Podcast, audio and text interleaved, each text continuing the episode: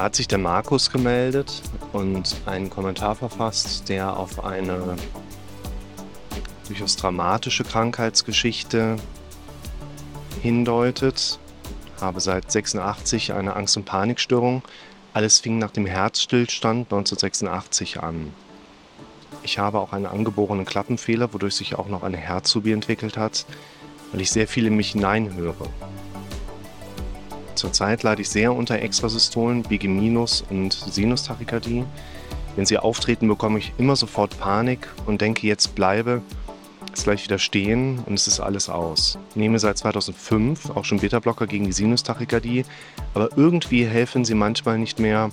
Ihre Videos helfen mir und geben mir neue Denkanstöße, aber irgendwie habe ich das Gefühl, dass ich bald ganz untergehe. Ah, lieber Markus, das hört sich wirklich nicht gut an das Leben ist manchmal ziemlich scheiße zu uns Menschen. Ich habe in der Zeit der Notverrettung vieler solcher Schicksale mitbekommen. Dieses Bild oder diese Vorstellung von einer intakten Gesellschaft und gesunden Menschen, was wir irgendwie so indirekt glaube ich, jeder von uns ja mitbekommen hat auf seine eigene unterschiedliche Art und Weise, ob jetzt über Kindergarten, Grundschule, weiterführende Schule, Elternhaus, soziales Umfeld. Ich habe damals vor schon ein bisschen her Zivildienst gemacht, ich war fahrenflüchtig. Ich habe verweigert. Ich musste noch richtig mit Husten so mal. Und diese Lackaffen haben mich T2 gemustert. Ich habe damals angegeben, ich trage eine Brille. Hatte die nicht mitgenommen, weil ich die halt nie getragen habe. Ne? Die Augenärzte mal gesagt, hier, Sie müssen eine Brille tragen, herzlichen Glückwunsch zur ersten Brille. Musste sogar mit Brille Führerschein machen. Mein Fahrlehrer, der war sehr grob, der hat immer gesagt, was machst du da? Bin immer so Auto gefahren. Immer über die Brille drüber geguckt. Und hat sich nachher herausgestellt, ich brauchte gar keine Brille wegen Korrektur. Ich trage eine Brille mit Astigmatismus, ich habe eine Hornhautverkrümmung. Ist aber für den Führerschein beispielsweise nicht relevant. Ich habe dann nochmal einen LKW-Führerschein für den Rettungsdienst später oben drauf gemacht, brauche gar keine Brille mehr zu tragen, aber ich habe weniger Kopfschmerzen mit Brille. Und dann habe ich da diesen Sehtest mit Bravour bestanden und in der Begründung der Bundeswehr hieß es dann, sehr geehrter Rick, wir mustern Sie T2, weil Sie eine Brille tragen. Ich, hallo, Sehtest? Ich wollte Pilot werden. Wollte ich gar nicht. Nee, aber sie haben gesagt, dass sie eine Brille äh, verschrieben bekommen haben und deshalb können wir sie leider nur T2 mustern. Ja, dann bin ich in den Rettungsdienst gekommen. Und die ersten Tage im Rettungsdienst waren Augen öffnet. Zweiter Tag, ich fahre mit einem Kollegen, 60 plus, der macht mehr so psychologische Hilfestellung vor Ort, als irgendwie den Leuten helfen zu können, aber war ein netter Kollege. Und ich fahre mit dem, wir haben hinten eine Patientin im KTW, also nicht RTW, große Fahrentelefonzelle, KTW, kleiner Wagen. Wir fahren und ich sehe vor mir, zweiter Tag, ne? Original, ich sehe vor mir Richtung Brücke auf der Autobahn Stau. Ich denke so, aber im Stau ist ein Loch. Und ich denke so, Moment, Stau ist ja nicht, dass da ein Loch mit einem Stau ist. Und dann sehe ich Verkehrsunfall. Ich erzähle jetzt nicht zu viel darüber, aber an meinem zweiten Tag einer tot, einer schwer verletzt, da hing der Arm an so einem Fetzen. Kind war noch mit im Pkw drin. Die haben nach einem Bagatellunfall ihre Daten ausgetauscht. Ist ja okay. Aber das auf der linken Spur von einer dreispurigen Autobahn zu machen, in der Kurve, haben sie gemerkt, war nicht okay. Und was ich auch ganz schnell gelernt habe, ist, wir gehen so unbedacht durch irgendeine Straße und denken uns nichts dabei. Aber in jeder Straße ist in irgendeinem Haus irgendein medizinisches Schicksal, wo das Leben einfach nicht so läuft, wie es laufen könnte oder sollte. Hinter jedem Haus fast ist irgendein Schicksal, wo Menschen irgendeinen Bullshit erlebt haben. Und das habe ich relativ schnell damals dann im Rettungsdienst einfach gemerkt, dass eben Krankheit und die Dramatik im Leben immer irgendwie ein Bestandteil ist.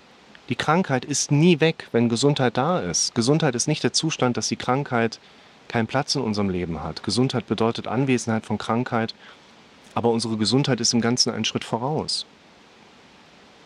Glück heißt nicht die Abwesenheit negativer Gedanken.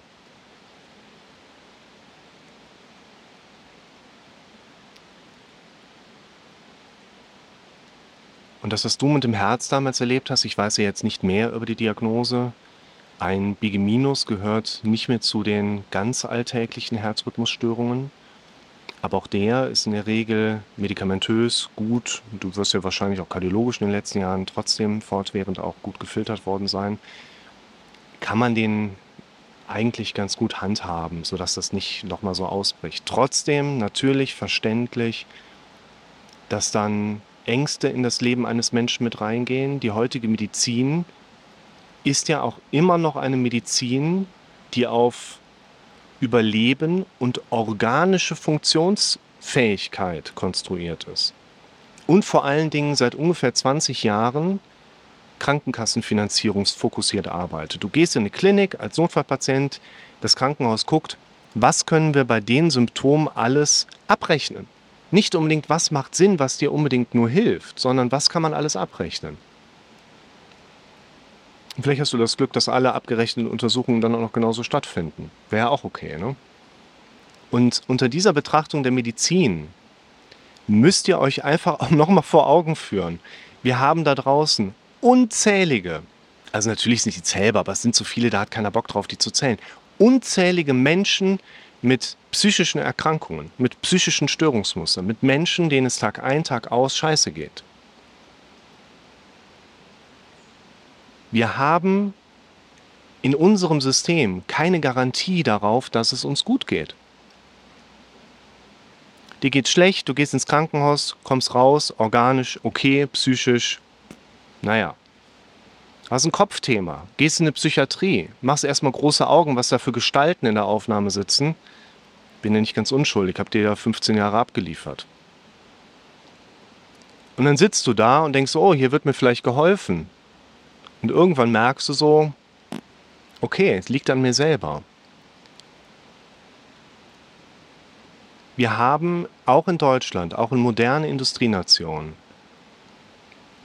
mehr Kranke als gesunde Menschen. Ist das die Schuld der Ärzte? Ist es die Schuld der Krankenhäuser? Ist das die Schuld der Psychiatrien? Ist es die Schuld von Beratern, Psychotherapeuten?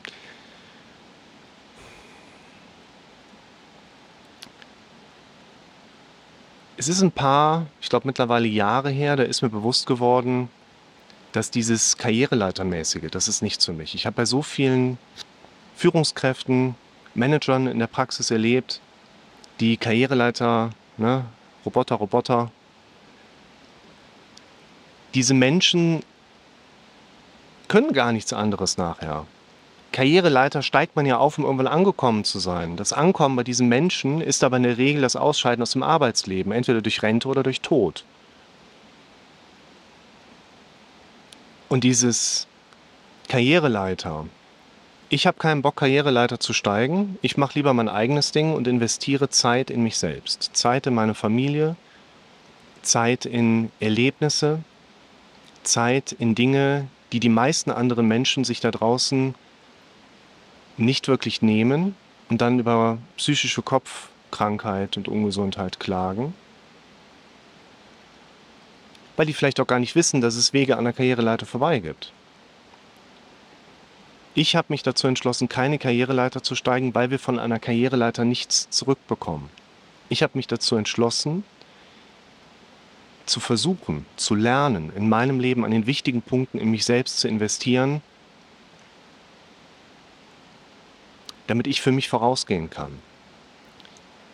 Und das ist etwas, wo ich einerseits sagen kann, jede Depressionsstruktur, jede Traumastruktur, jede Panikstruktur, jede Schwindelstruktur kann ich nachvollziehen.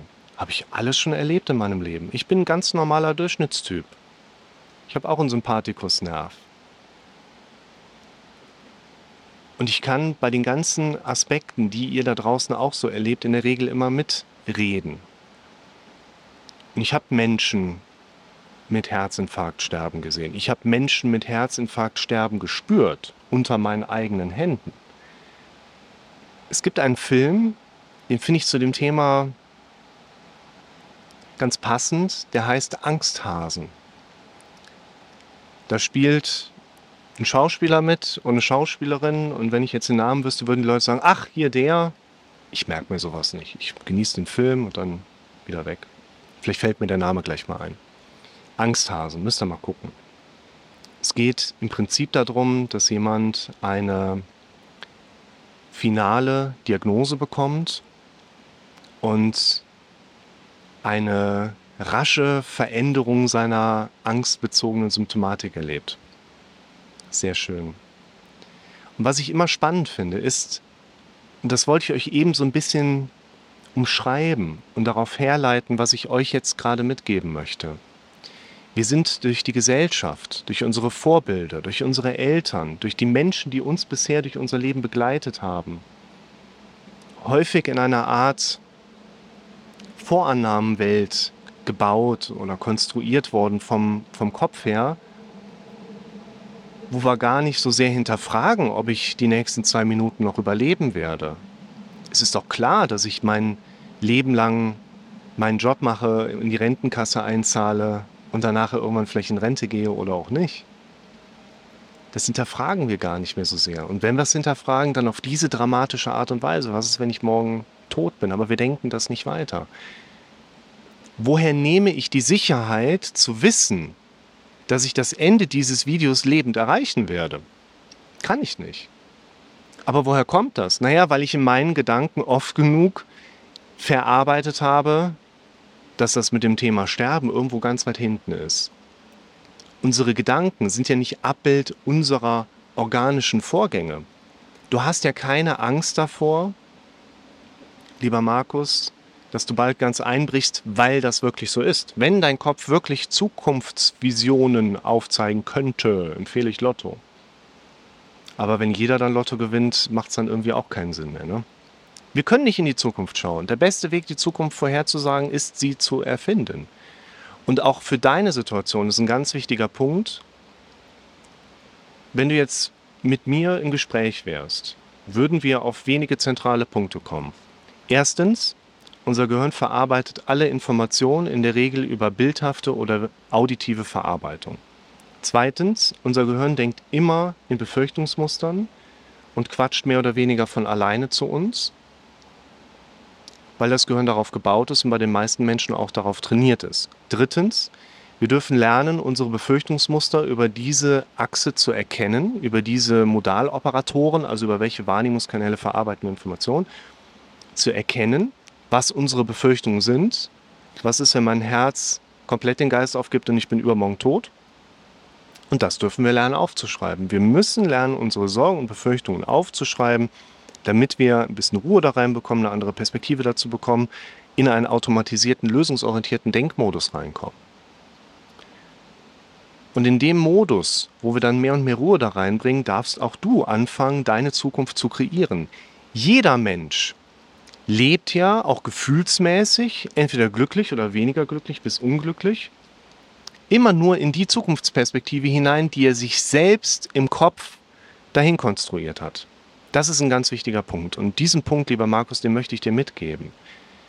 In deiner Situation ist ja viel mehr relevant, als du in diesem kurzen Kommentar geschrieben hast, als ich jetzt in einem Video zusammenfassen kann.